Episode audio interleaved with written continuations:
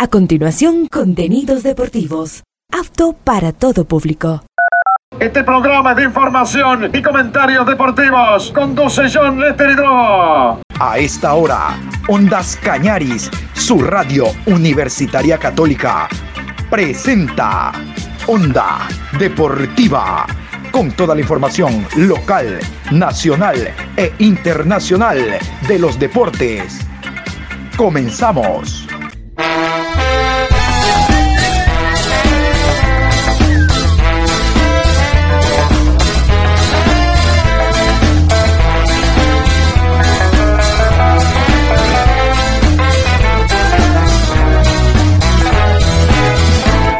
Ahora vamos a bailar para cambiar esta suerte. Si sabemos gambetear para ausentar la muerte.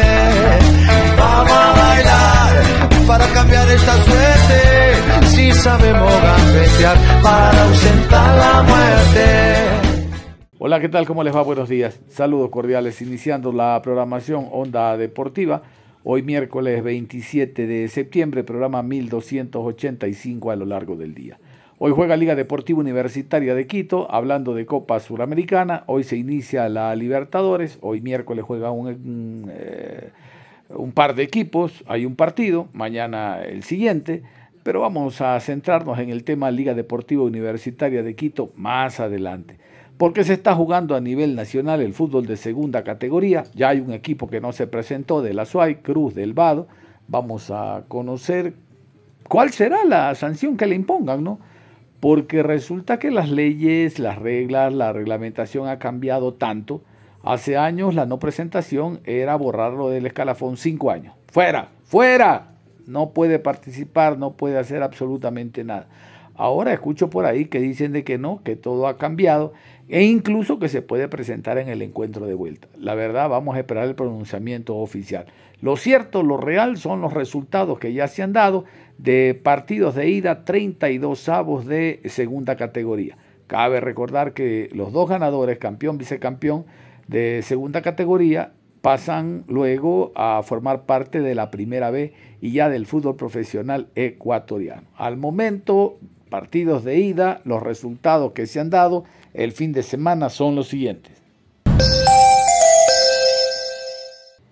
Gloria Saltos 1, La Unión 2, Miguel Iturralde 2, Santo Domingo de los Áchilas 0, Magali Mazón 0, Astillero 1, Primero de Mayo de Yanzasa 0, Baño Ciudad de Fuego 1, San Borondón 1, Ciudad de Yanzasa 0, Huaquillas 3, Sangay 0, Baldor Bermeo Cabrera 0, Leones del Norte 1, Santa Elena 0, Deportivo Olmedo 6, Guaranda 2, Huancavilca 0, Filambanco 0, Ecuagénera 2, Atlético Manabí 1, Academia Antonio Valencia 2, Liga Deportiva Universitaria de Puerto Viejo 1, Dunamis 2, Chivos 3, La Castellana 4, Mera Pastaza y Sacha Petrolero empataron a cero. Vino Tinto y Liga Deportiva de Cuenca empate a cero. Atlético 0, Juventud Italiana 1. Deportivo Ibarra 1, Cimarrón Furia Verde 2. Ciudad de Tulcán y Bonita Banana empate a 1. Patria 1, Deportivo Quevedo 2. Unibolívar y Colón empate a 0. Grecia 0, Naranja Mecánica 2. Politécnico 0, La Cantera de Pastaza 1, Ciudad del Norte y Río Aguarico, empate a 0, Daquilema 2, Junior Fútbol Club 3, Da Encarnación 1, Torero 0, Independiente Azogues 4, Atlético Quinindé 2, Triunfo City 1, San Antonio 2, Cruz del Vado 0, UTC 3, Sonorama Fútbol Club y Esmeraldas Petrolero empate a 2. Santa Elena Zumpa y La Paz empate a 1. La Troncal Unida 1, Mineros 3. La Concordia 0, Río Babahoyo 1. Perfecto, ahí están estos resultados de fútbol de segunda categoría. Em, la goleada mayor es la que recibió el equipo de Santa Elena.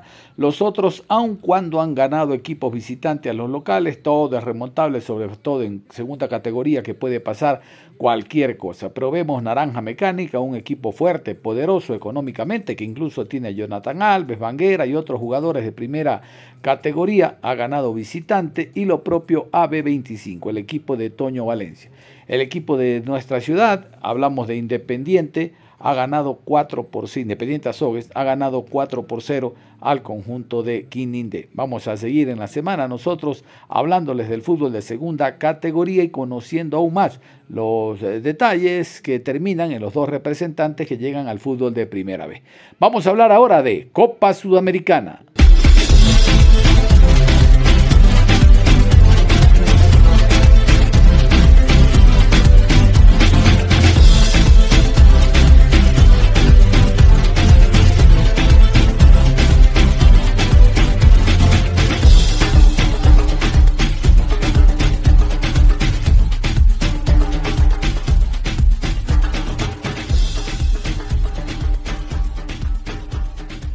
Así es, Copa Suramericana. Vamos a conocer detalles y pormenores del partido Liga de Quito ante Defensa y Justicia que desde ayer se encuentra en la ciudad de Quito. Vámonos con los árbitros horarios, el VAR, las autoridades de Conmebol para este partido. Liga de Quito ante Defensa y Justicia.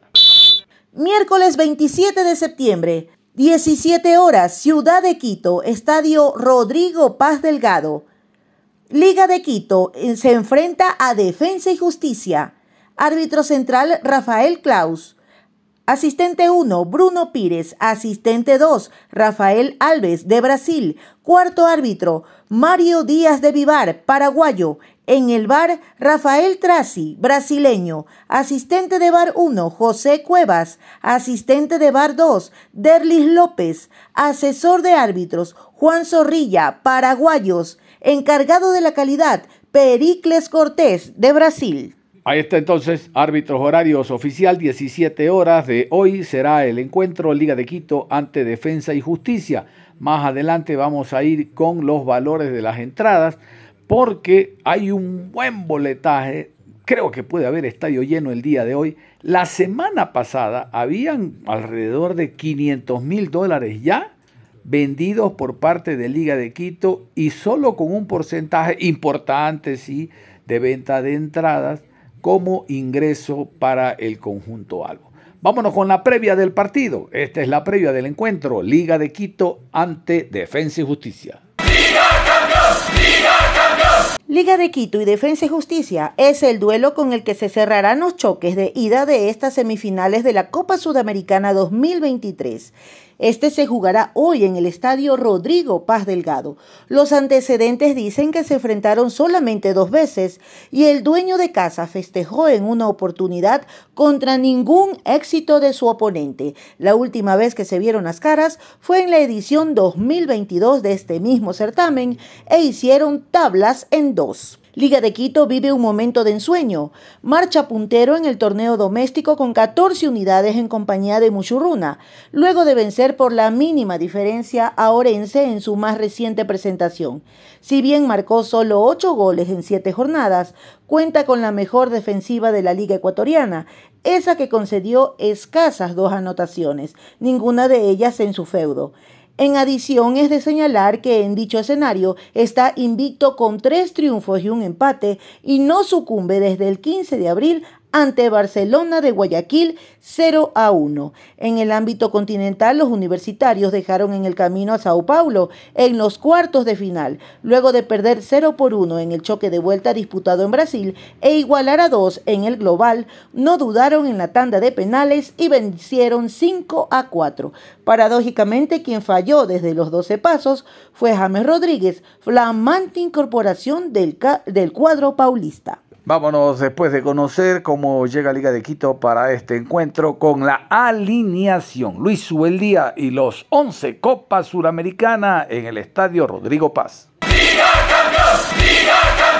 Alexander Domínguez, Daikol Romero, Ricardo Ade, Facundo Rodríguez, Leonel Quiñones, Mauricio Martínez, Ezequiel Piovi, Renato Ibarra, Johan Julio, Sebastián González y Paolo Guerrero. Ahí está, el posible 11 de Liga Deportiva Universitaria de Quito. Vámonos ahora a conocer a Defensa y Justicia, que reitero, desde el día de ayer se encuentra en nuestro país. Aquí están detalles del cuadro argentino.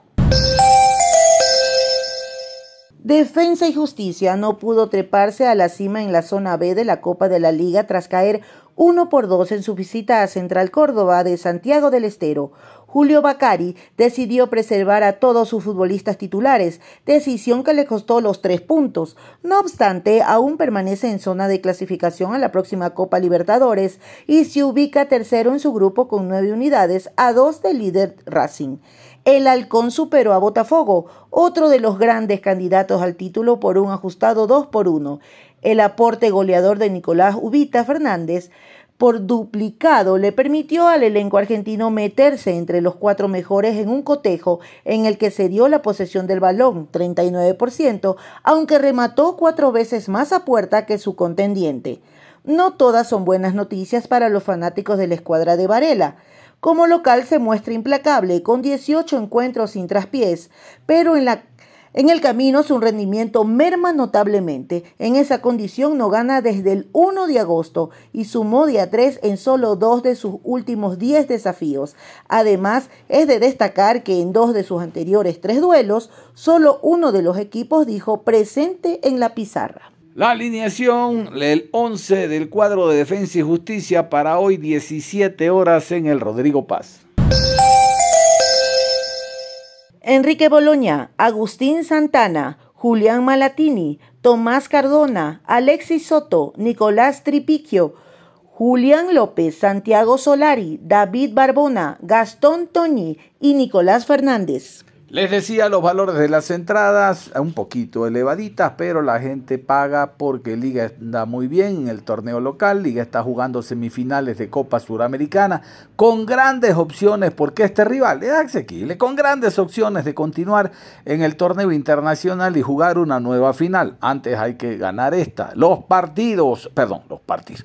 Las entradas, los valores son estos. Recuerde, este es el partido importante. Hay que meterle 500 al equipo, al equipo visitante para ir holgados, ir con una muy buena diferencia de goles a Argentina. Los valores de las entradas. Todos los boletos pagan impuestos, 25 dólares la general, 35 tribuna oriental, 45 dólares tribuna occidental, 70 dólares palco. Y vamos a continuar con este encuentro, Liga de Quito ante Defensa y Justicia. Vamos a ir con los actores del espectáculo del día de hoy, del equipo ecuatoriano. Richard Mina. Richard Mina estuvo presente en el encuentro de ida, eh, perdón, en el encuentro que clasificó Liga de Quito en Brasil ante Sao Paulo. Recuerdan ustedes a través de la vía del penal, donde el conjunto Albo fue más eficaz, a diferencia del Sao Paulo, que con James Rodríguez incluido, no pudo clasificar. De hecho, James falló el penal, ¿se acuerdan? Vámonos con Richard Mina y la alegría, la historia que marca la clasificación de liga y con todo derecho el día de hoy representar al país jugando una nueva semifinal para liga de Copa Sudamericana. ¡Liga campeón! ¡Liga campeón! Estamos muy convencidos, tenemos un lindo grupo, fuimos con todo, nadie creo que es nada y nada, felicitar a mis compañeros por todo el esfuerzo y ese es el resultado del día de hoy. Estos penales, ¿cómo lo vieron ustedes también desde fuera de la cancha? No, claro, siempre se lo vio con mucha, con mucha atención, la verdad, pero confiando en nuestros compañeros sabíamos que o iba a atajar una o iba a comer una y nada, le dimos eso. El festejo dentro del camerino, la felicitación de la dirigencia, tal vez hubo ya esa conversación. Claro, claro, no, muy feliz, todo muy feliz. Esto para algunos, bueno, nosotros es primera vez que nos pasa y a otros pues ya, ya han tenido ese recorrido, pero nada todos lo festejamos de la misma manera y estamos contentos. ¿Qué le puede decir a la gente de Liga? No, nada, que se vienen cosas muy lindas, que confíen en nosotros, que vamos para adelante, vamos para adelante. ¿Nos vamos a Montevideo? Nos vamos a Montevideo, vamos a ver qué pasa, sí. Qué bonito es recordar esos momentos de la clasificación de Liga Deportiva Universitaria de Quito allá en Brasil ante Sao Paulo. Vámonos con Facundo Rodríguez, defensa central, un jugador que se complementa bastante bien con AD, el haitiano, que se alternan en el juego aéreo en área visitante. El haitiano va muy bien eh, a través de la vía aérea, eh, su estatura lo acompaña, pero Rodríguez también cuando alguna jugada lo ha dejado eh, acompañando a sus delanteros, el hombre se queda y forma parte del el delantero no programado. Facundo Rodríguez a continuación, hablando de la preparación para el partido de hoy, 17 horas, Liga de Quito, Defensa y Justicia. Bien, muy bien, muy bien. Gracias a Dios está muy bien, se ve así la alegría. eh, hay un hay un grupo, un buen plantel y eso está bueno. ¿Cree que pueden aguantar con la presión de esta semifinal de Copa Sudamericana y también el ser punteros en este momento en la Liga Pro? No es presión, es responsabilidad. Lo dije siempre y lo voy a decir siempre. es, eh, cuando uno viene a, a Liga, viene a uno de los más grandes de América y el más grande de Ecuador, el más ganador. Entonces tiene la obligación, la responsabilidad de pelear copas inter- internacionales. Así que el equipo está preparado. ¿Qué decirle a la hincha de Liga previo a este partido? Nada, decirle que de nuestra parte queremos ir por los objetivos como lo hemos hecho desde el principio de, de- de año y lógicamente sé que nos van a, a- a acompañar, así que me, me alegra saber que va a estar el, el apoyo de ellos. Vamos a escuchar también a Mauricio Martínez, un volante que llegó con algunas dudas al medio campo de liga y después se ha afianzado, llegando a ser uno de los mejores jugadores del cuadro Albo. Lo recordamos en ese encuentro Barcelona-Liga de Quito en el Monumental. Fue una de las figuras claves, aun cuando Liga no pudo llevarse por lo menos un punto del Monumental, fue una de las figuras que eh, destacó dentro del equipo Albo. Aquí está, el caramelito le dicen, Martínez, jugador argentino. El grupo está muy bien, recién hablaba con el entrenador ahí que, que se lo ve sólido al grupo, estamos muy, muy contentos, obviamente tenemos, tenemos dos frentes muy importantes, pero tampoco hay que perder el foco. ¿Cree que el equipo está preparado justamente para estos, este final del año Sudamericana Liga Pro? Yo creo que sí, creo que sí porque tenemos un gran, gran plantel en el cual todos trabajamos por igual. Ahora tuvimos jugadores que fueron a la selección, se recuperaron la semana, eh, antes de ayer, así que estamos trabajando de mejor manera para, para afrontar los dos frentes. ¿Qué decirle a la hincha de Liga de cara a todo lo que se viene en este final de temporada? Nada, que esté tranquilo, que, que siga apoyando como lo, como lo viene haciendo, que nosotros vamos a dejar todo dentro de la cancha. Leonel Quiñones, el lateral izquierdo, el ex Macará, el ex Barcelona, ah, llegó al equipo, se ha afianzado, aún todavía no demuestra esa potencia y fuerza que tiene en la pierna izquierda para con pelota quieta y en movimiento marcar diferencia. Leonel Quiñones, otro de los jugadores que ustedes escuchaban, será titular el día de hoy con Luis Subeldía. Aquí está Quiñones. Sí, un partido complicado, ¿no? Más con la expulsión, eh, se unieron con todo. Sabíamos que iba a ser un partido así, pero gracias a Dios pues eh, pudimos hacer las cosas de la mejor manera. Eh, lo llevamos hasta los penales, sabíamos que, que con Dida en el arco teníamos una garantía que, que- que él iba a atajar uno, pero no, no, no atajó, pero, pero lo votó el, jugador de ellos. Y nada, nosotros teníamos que aprovechar esa oportunidad y la aprovechamos. ¿Qué se les pasó por la cabeza el momento en el que el árbitro pita el final y se van hasta los penales? Oh, pues, bueno, sabíamos que, como te digo, eh, teniendo a Dida en el arco, siempre Dida te tapa uno. Y nosotros hacerlas todas, ¿no? Eh, gracias a Dios, eh, bueno, me tocó a mí también patear.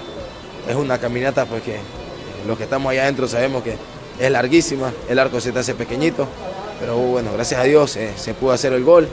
Y nada, ahora disfrutar un poco, sabemos que el lunes tenemos una final con, con el City, también sacarla adelante y esperar al rival, ¿no? ¿Qué decirle a la hinchada de Liga?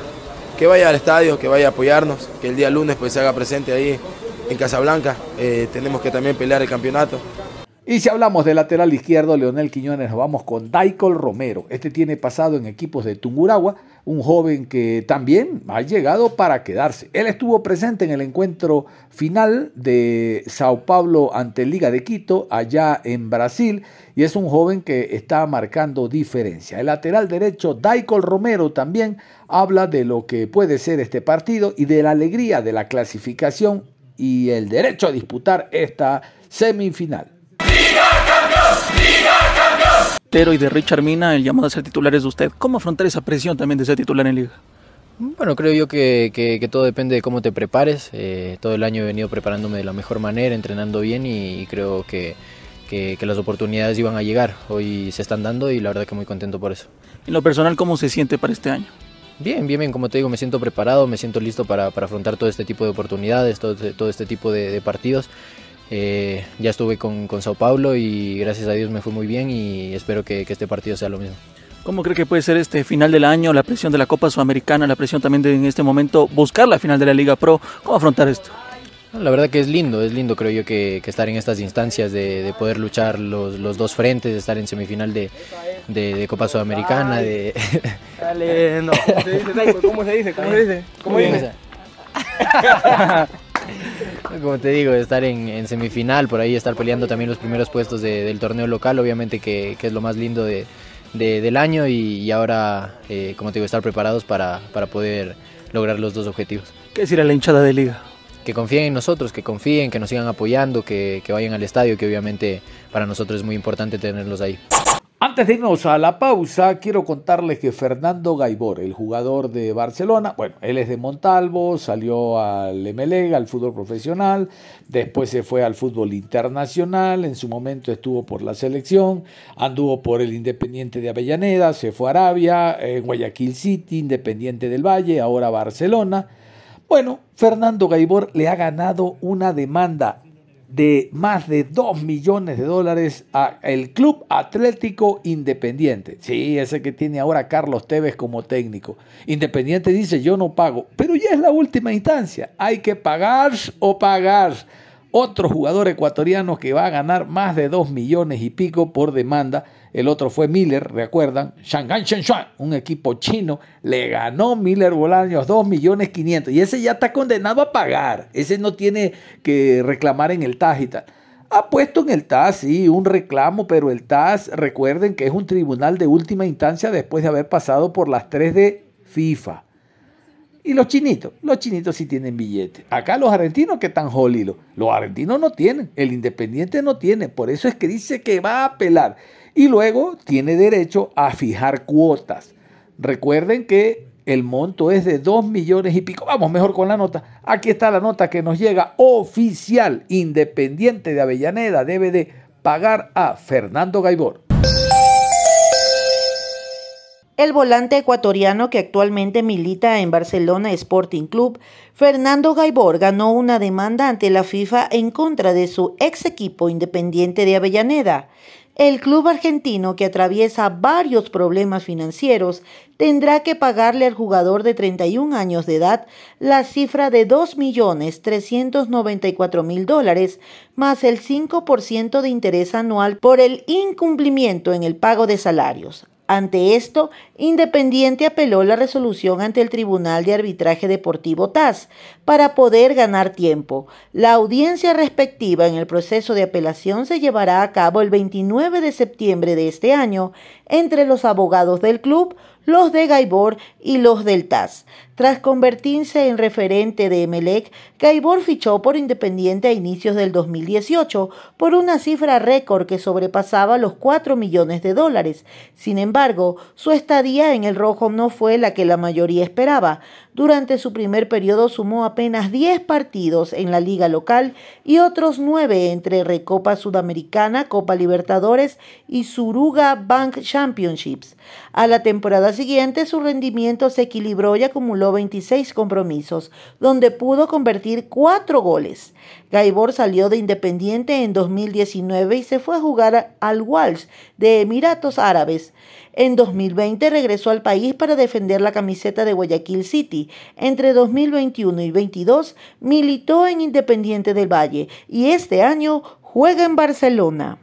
Ahí está entonces la situación de Fernando Gaibor que el día viernes ya para este horario nosotros eh, vamos a conocer, vamos a saber si definitivamente pasa o no la apelación o de lo contrario tiene que pagar en cómodas cuotas mensuales el Club Atlético Independiente el dinero al jugador ecuatoriano.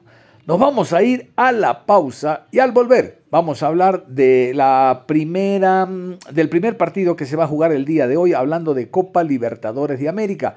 Flamengo ante el equipo del Internacional de Porto Alegre. Ahí está el jugador Ener Valencia. Pero vamos también a seguir revisando algo de lo que dice la prensa internacional, del encuentro Liga de Quito ante Defensa y Justicia. Vamos a hacer la pausa y regresamos.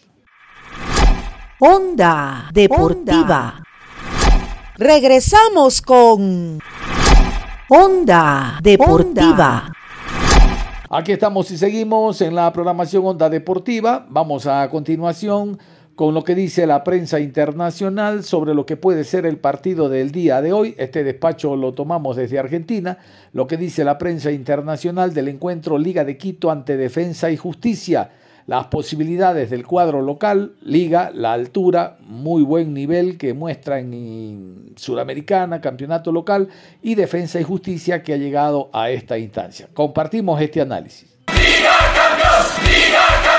Paolo Guerrero versus Elubita Fernández. Las semifinales de vuelta serán en Argentina en el Estadio Ciudad de Lanús el miércoles 4 de octubre, 5 de la tarde, hora ecuatoriana.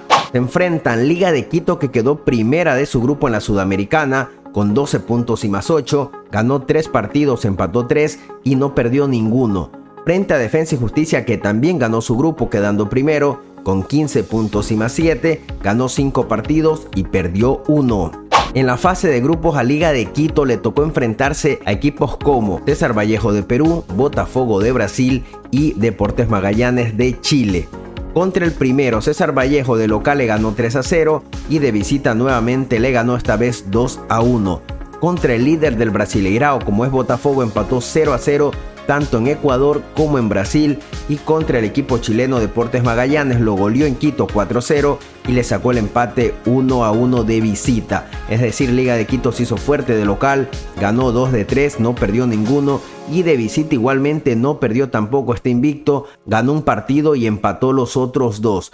Por el lado del equipo argentino, Defensa y Justicia tuvo en su grupo a Millonarios de Colombia, América Mineiro de Brasil y al Carbonero Peñarol de Uruguay, contra los primeros, los colombianos, le ganó 3 a 1 de local y perdió 3 a 0 de visita. Contra los brasileños le ganó 2 a 1 de local y 3 a 2 de visita.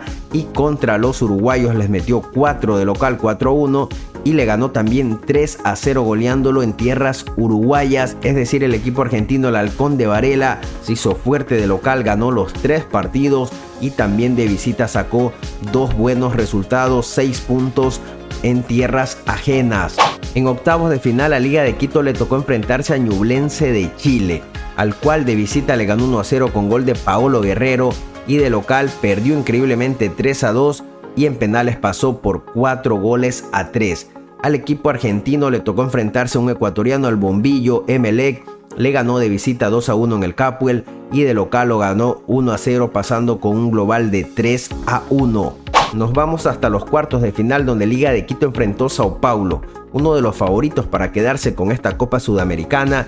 Liga lo ganó de local 2 por 1 y de visita perdió 1 0 con la expulsión de Alexander Alvarado. En penales Liga de Quito pasó clasificando con un global de 5 a 4 en penales.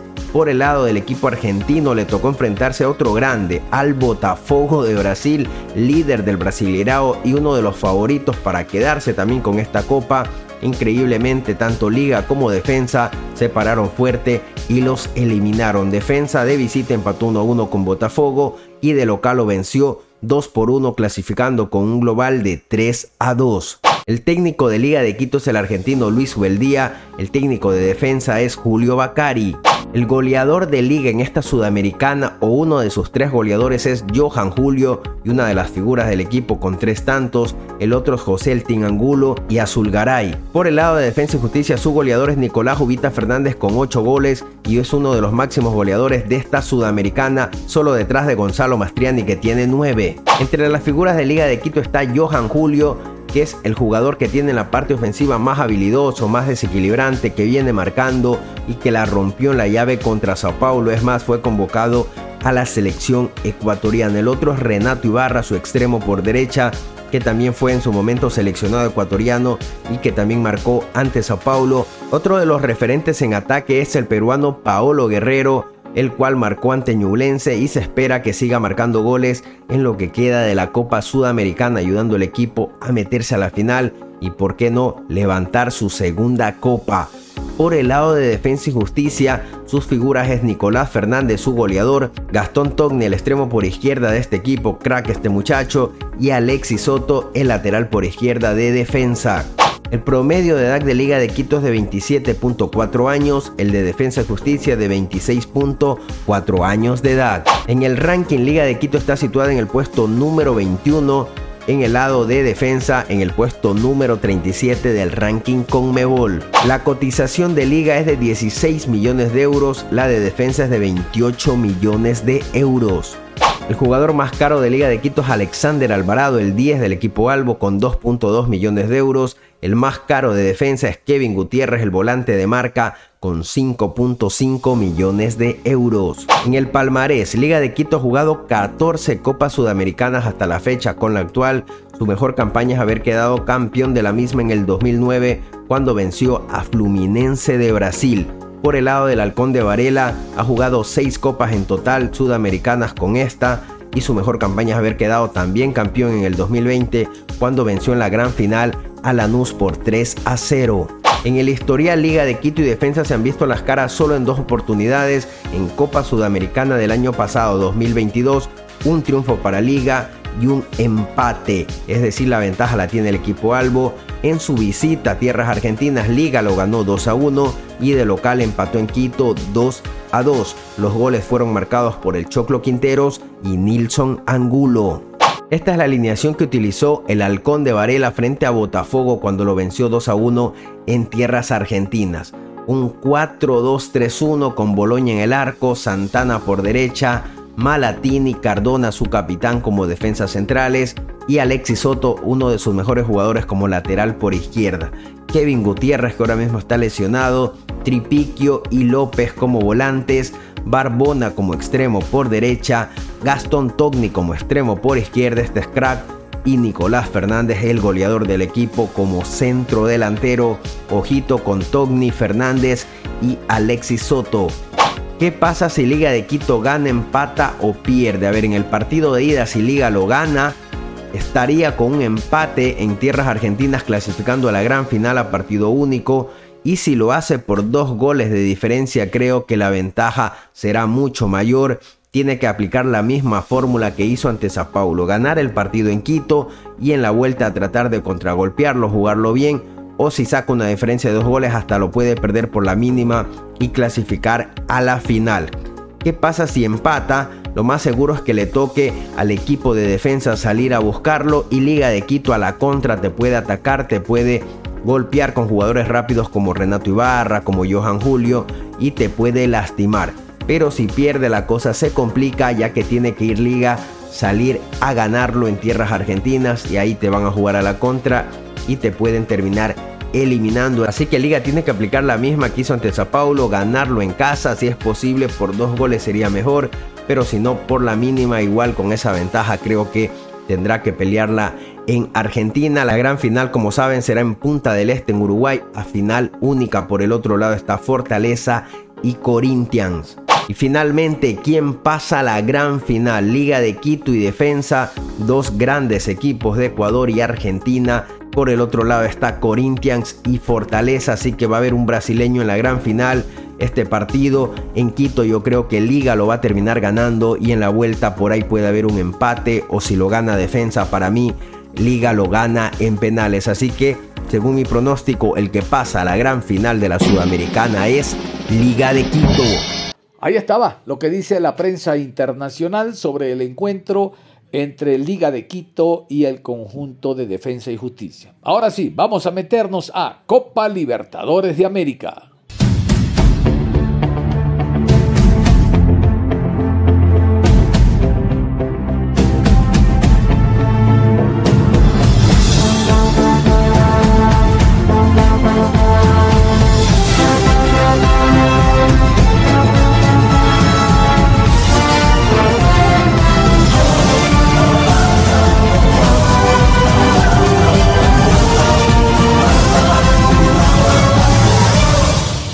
Vamos a continuación con los árbitros y horarios de lo que será el encuentro entre Fluminense e Internacional de Porto Alegre, partido que se juega el día de hoy. Les voy a adelantar que el jugador Ener Valencia no actuó el fin de semana en el fútbol de Brasil, lo dejaron, no, este no juega, esta joyita juega eh, Copa Libertadores semifinal. Ya saben, el billete que da eh, Conmebol llegando a la final y no se diga el campeón.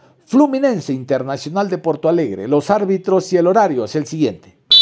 Partido 151. Fluminense recibe a Internacional, los dos brasileros. 27 de septiembre, 19 horas con 30, Río de Janeiro, Estadio Maracaná. Árbitro central, Darío Herrera. Asistente 1, Juan Velati. Asistente 2, Diego Bonfa. Cuarto árbitro, Andrés Merlos. En el bar, Mauro Bigliano. Asistente de bar 1, Ezequiel Braulowski. Asistente de bar 2, Héctor Paleta. Todos argentinos. Asesor internacional, Víctor Carrillo de Perú. Encargado de la calidad, Claudio Ríos de Chile. Ahora sí, vamos a vivir la previa de lo que será este encuentro Fluminense Internacional de Porto Alegre. Brasil. Fluminense versus Internacional es el compromiso con el que se dará inicio a las tan ansiadas semifinales de la Copa Libertadores 2023. El mismo se llevará a cabo en el inigualable Estadio Maracaná. Los antecedentes marcan que se vieron las caras 47 veces y el anfitrión celebró en 18 ocasiones contra 17 victorias de su contendiente. La última vez que se enfrentaron fue el 9 de julio de este mismo año y el dueño del historial venció por 2 a 0 con goles de Germán Cano y Marteus Martinelli Lima. Fluminense dice presente en esta instancia decisiva de la Copa Libertadores, luego de vencer por la mínima diferencia a Cruzeiro el pasado miércoles gracias al aporte del goleador Leonardo Fernández. El Flu se hizo fuerte en presencia de su público en un cotejo en el que apostó por todos sus titulares para llegar con rodaje a este trascendental desafío. Los dirigidos por Fernando Diniz marchan quintos en el Brasileirao con 41 puntos, 10 menos que el líder Botafogo. Ganaron 12 de sus 24 partidos y cuentan con una de las mejores ofensivas con 34 anotaciones, 20 de ellas convertidas en condición de local. En su terreno, los cariocas ostentan el segundo mejor registro del fútbol brasileño. Están invictos tras 13 jornadas con 10 festejos y 3 empates, aunque lo más resonante es que encajaron apenas 6 tantos y acumulan 5 éxitos de manera consecutiva. Vamos a continuación con la alineación del Fluminense, el cuadro carioca que juega en Río de Janeiro y los 11 en el terreno de juego. Esta es la Copa Libertadores. Fabio, Samuel Javier, Nino, Felipe Melo, Diogo Barbosa, Keno, Alexander, André, Lima, Germán Cano y John Kennedy. El equipo de Porto Alegre, el Internacional, donde el otro grande gremio, ustedes saben. El Internacional de Porto Alegre y la alineación para esta noche. Brasil. Internacional no atraviesa su mejor momento liguero. Tal es así que se ubica decimotercero con 29 unidades a solo 5 de la zona de descenso. Sumó de a 3 en solo uno de sus anteriores 5 duelos y celebró en solo 7 de sus 24 presentaciones. Viene de dejar en el camino al Bolívar en cuartos de final por un global de 3 a 0 en una serie en la que se quedó con la victoria tanto en La Paz 1 por 0 como en el estadio Beira Río 2 por 0. El gran responsable de la clasificación fue el ecuatoriano Ener Valencia, flamante refuerzo que marcó todas las anotaciones de los colorados. Los dirigidos por Eduardo Cudet cayeron en manos de Atlético Paranaense por el marcador de 2 a 1 en su más reciente compromiso en el camino, si bien es de resaltar que su entrenador dispuso de un 11 con mayoría de suplentes, decisión que le costó retomar a Porto Alegre con las manos vacías. En dicha condición, el Inter ganó solo una de sus ocho contiendas más cercanas en el tiempo y tres de las cuatro precedentes cubrieron el bajo 2.5, algo que va en sintonía con el bajo goleo de los retos que viene disputando Fluminense en la actualidad. Ahora sí, es el momento. La alineación del Internacional. Vamos. Esta es la Copa Libertadores. Sergio Rochet, Fabricio Bustos, Hugo Mayo, Gabriel Mercado, René, Charles Aranguis, Johnny Cardoso, Carlos de Peña, Alan Patrick, Wanderson y Ener Valencia. Y para cerrar el tema de Copa Libertadores de América, Juan Román Riquelme, ustedes lo recuerdan, ese gran jugador de Boca Juniors, de la selección argentina, que anduvo también por España, ahora como un alto directivo del cuadro Ceneice. En una entrevista para la televisión pública argentina se refirió al partido de mañana, Boca Palmeiras, este va a ser en la bombonera, durísimo el encuentro, y le dio un párrafo aparte a nuestro goleador Ener Valencia. Nada más que elogios salieron de las declaraciones de Juan Román Riquelme respecto a lo que significa la contratación de Ener Valencia por parte del Internacional de Porto Alegre, tomando en cuenta que los equipos brasileños manejan una economía tan alta, dice él, para contratar a uno, si no el mejor, dice Román Riquelme, no nosotros, eh, de los mejores jugadores que hubo en el Mundial de Qatar. Aquí compartimos con ustedes a Juan Román Riquelme hablando sobre Ener Valencia. Nos toca competir con tres equipos de Brasil que ellos están económicamente muy fuertes. Que si uno se pone a pensar, fíjate que el Inter llevó a la figura del Mundial, ¿no? Porque el, el delantero de Ecuador fue uno de los mejores delanteros del Mundial y la verdad que sigue sacando diferencia. Un gran futbolista. Y en el tema Liga Pro es importante anotar un par de situaciones que se dieron en las últimas horas. Recientemente hubo una reunión en el seno de la Federación Ecuatoriana de Fútbol convocada por Liga Pro hacia los señores árbitros de primera A, primera B, a los árbitros FIFA, en general de primera categoría, para conversar, para hacerles conocer, o como se dice ahora, socializar, el tema de la subcomisión y de todos los puntos que trataron la semana anterior con los representantes y o presidentes de clubes de la Liga Pro los 26, eh, primera A, primera B, y ahí se habló de la subcomisión, del trabajo eh, en nutrición, psicológico, físico, aumento en remuneración. En general lo, lo que se quiere es profesionalizar el arbitraje e incluso con la presencia de un árbitro extranjero de jerarquía, de experiencia y dos árbitros ecuatorianos o ex árbitros ecuatorianos. Sobre esta reunión y sobre lo agradable el ida y vuelta que hubo en la misma, habla Miguel Ángel Ora, el presidente de la Liga Pro. Conversando con ellos, la verdad que muy, una muy, muy buena reunión. Eh, era necesario explicarles. Eh, han entendido y escuchado de primera mano de qué se trata el proyecto. Eh, están de acuerdo. a partir de ahora nos toca seguir puliendo detalles y presentárselo a la federación para que una vez que ya se ha aprobado empezar a ejecutarlo junto con la CNA. Presidente, ¿qué propuso a los árbitros que tal vez les faltaban? Porque me imagino que esta reunión fue también para entenderlos un poco. Explicarles, explicarles. Lo que pasa es que muchas veces a la gente, a, a, los árbitros o, o a, las personas que están a veces involucradas en un gremio no se les explica bien y la idea era explicárselos en persona, lo entendieron, di espacio para que todos me pregunten lo que quieran y así fue, así que estamos todo, todo en orden. ¿Hubo buena predisposición desde el principio por parte de los árbitros? Sin ningún problema, la verdad que tengo que agradecer a los árbitros que eh, portaron a la altura, al contrario, bien, me preguntaron por detalles que interrogantes que querían, por cosas que querían saber. Eh, así que todo fue, todo fue muy bien. Así que no hay preocupación por lo que había dicho Luis Muentes. ¿No hay preocupación por parte de los árbitros por lo que había dicho Luis Muentes? Pregúntele a ellos, a mí con lo que decimos yo no tengo nada que ver.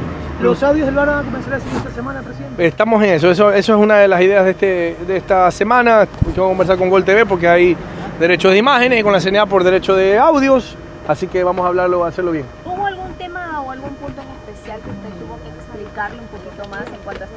No, la verdad que todo en orden, ha sido transparente, hemos conversado y estamos, estamos la verdad que... Eh, pasen, pasen, pasen bien estamos trabajando de una manera normal, ordenada y transparente. Ellos han escuchado y han tenido espacio para preguntar lo que sea y a partir de ahí así vamos a hacer.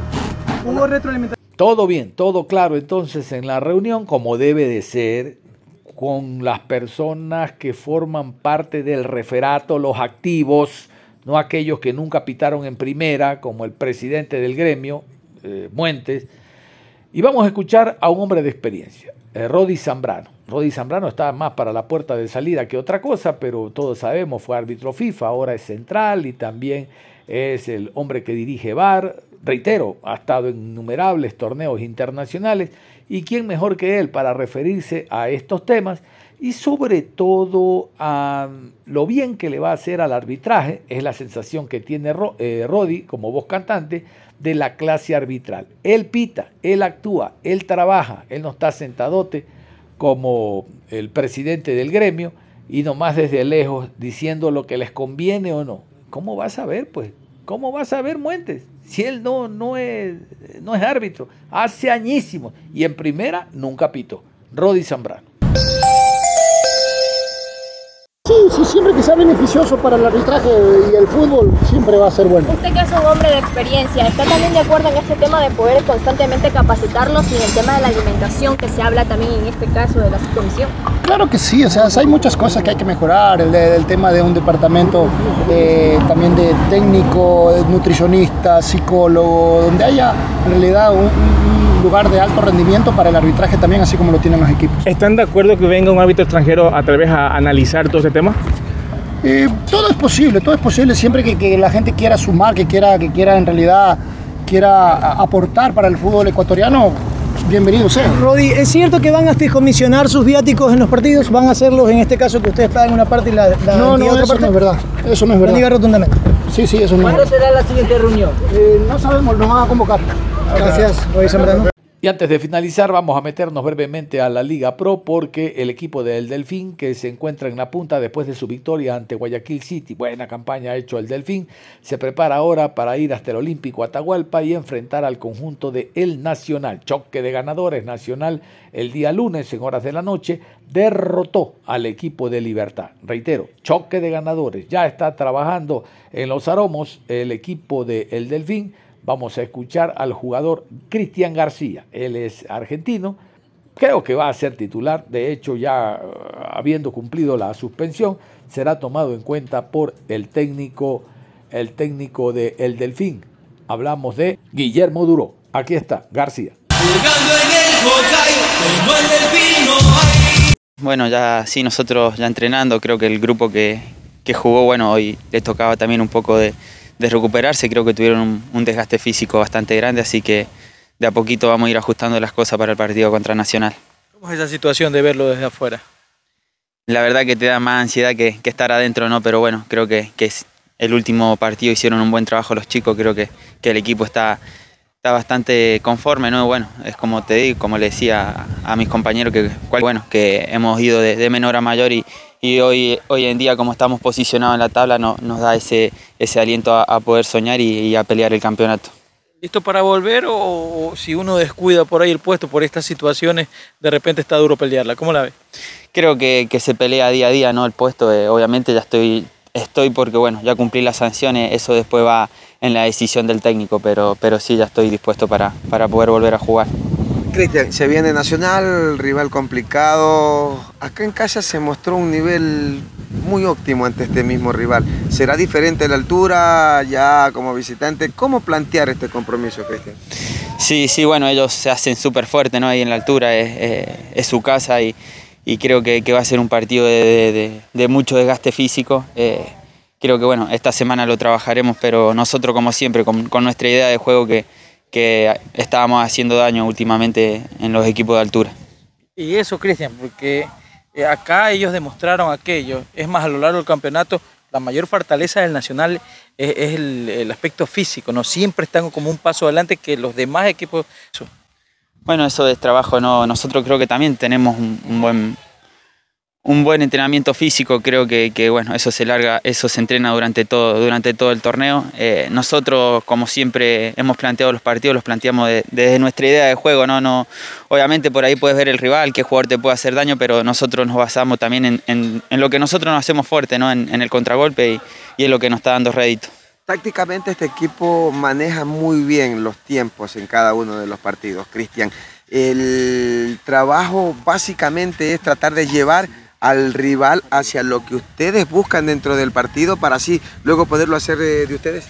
Obviamente, obviamente, sí. Eh, es bueno que eh, nosotros siempre tenemos la fortaleza de que tenemos jugadores demasiado rápido por afuera y bueno, es lo que lo, que lo aprovechamos ¿no? en, la hora de los contragolpes.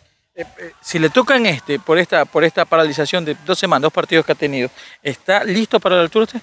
Sí, obviamente, sí. Bueno, no, no me tocó jugar, pero he estado entrenando todos los días y, y bueno, estoy, estoy preparado ¿no? por si me toca jugar. Ahora vemos a un Cristian García que le da ese equilibrio, que le da esa salida clara al equipo cetáceo.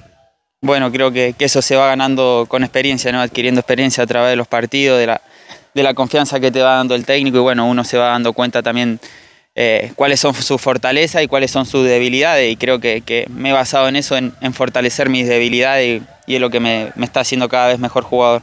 Con este jugador del Delfín cerramos la programación deportiva a esta hora de la mañana, invitándolos a que continúen en sintonía de Ondas Cañaris. Nada más, un abrazo. Si sabemos